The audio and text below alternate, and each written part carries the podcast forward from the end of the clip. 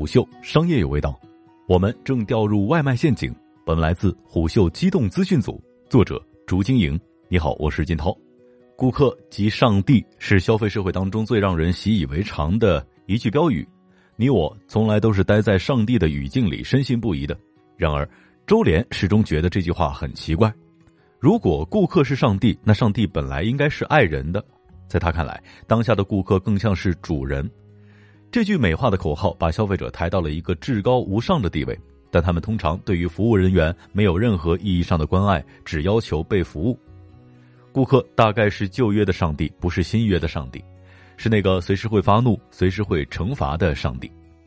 作为研究政治哲学的学者，这类思考是周濂日常的自我修养。当外卖骑手与算法的矛盾掀起舆论浪潮的时候，我跟周濂约了访谈，请他来聊一聊对该社会现象的观察。周濂依旧犀利，他认为当下人们对于时间的容忍度越来越低，但是拼命节省时间之后，多数人并没有能够好好的去利用这些时间，也不过在以另外一种方式浪费掉它。互联网经济时代，周濂把算法比喻成放大器，大数据算法给服务人员带来的压迫，放大了顾客及上帝这种扭曲的关系。以外卖为例，算法得出的配送时间是趋近于理想状态下的人类极限。他基本上忽略了各种偶然因素，比如说下雨、堵车、骑手生病，或者说车子故障。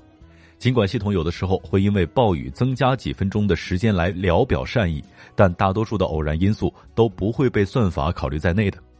周濂解释，所谓的正义就是要尽可能的降低、削弱、减少甚至消除这些偶然性对于人的影响，因此不计偶然性特别违反正义原则。他说，目前这个算法是非人化的。根据理想环境测算出了所谓的人类极限时间，它完全把人类当机器来对待了。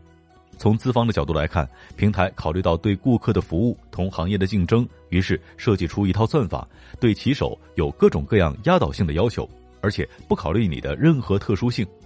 这是一个统一的、刻板化的，或者说经过算法给定的东西，每个人都会被这些绝对命令挤压着。同时，外卖系统需要多方合作。餐馆如果接单太多，菜就会出得慢，那留给骑手的时间将会更加压缩。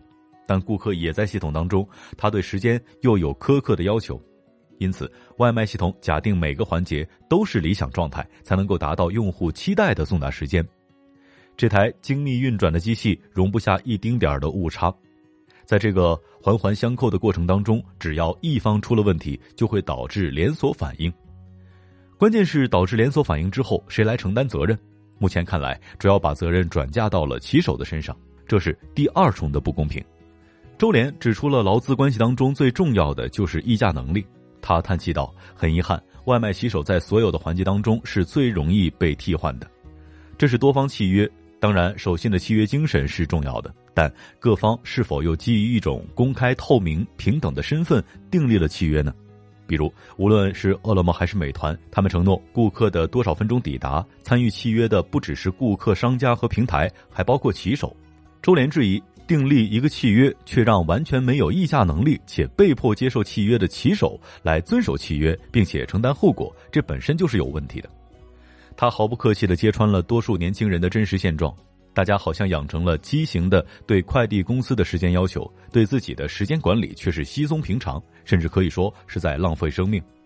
你在家里点了个外卖，其实你点完之后，可能是为了更好的打游戏、刷网剧。深究下去，中国速度的背后，是因为每个人都被困在不同的系统当中。社会中每个人扮演着不同的角色，不同的角色在不同的系统当中，不同的系统有不同的主宰者。周濂解释，比如孩子的系统当中，校方或老师是主宰者。当他对家长提出各种各样的要求的时候，他从他的系统出发，不会因人而异的去考虑你在别的系统当中的困境。这也就解释了为什么在公共场合突如其来的崩溃越来越常见。当每个人在大大小小的系统当中被各种各样的因素逼迫、钳制和约束着，然后做自己不得不做的事情。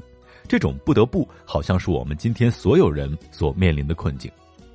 当算法把人困在一个个系统当中的时候，科技的发展最终又会把人类带向何方呢？工业革命初期就已经有人担心机器会取代工人，继而让工人失业。有一类人怀疑工业科技的进步是否真的给人带来幸福生活，他们就被称作卢德主义者。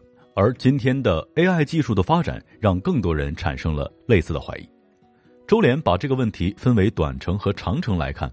目前，AI 还不至于取代人的工作，科技反而提供了更多的工作机会。比如快递员就是基于互联网经济的新工种。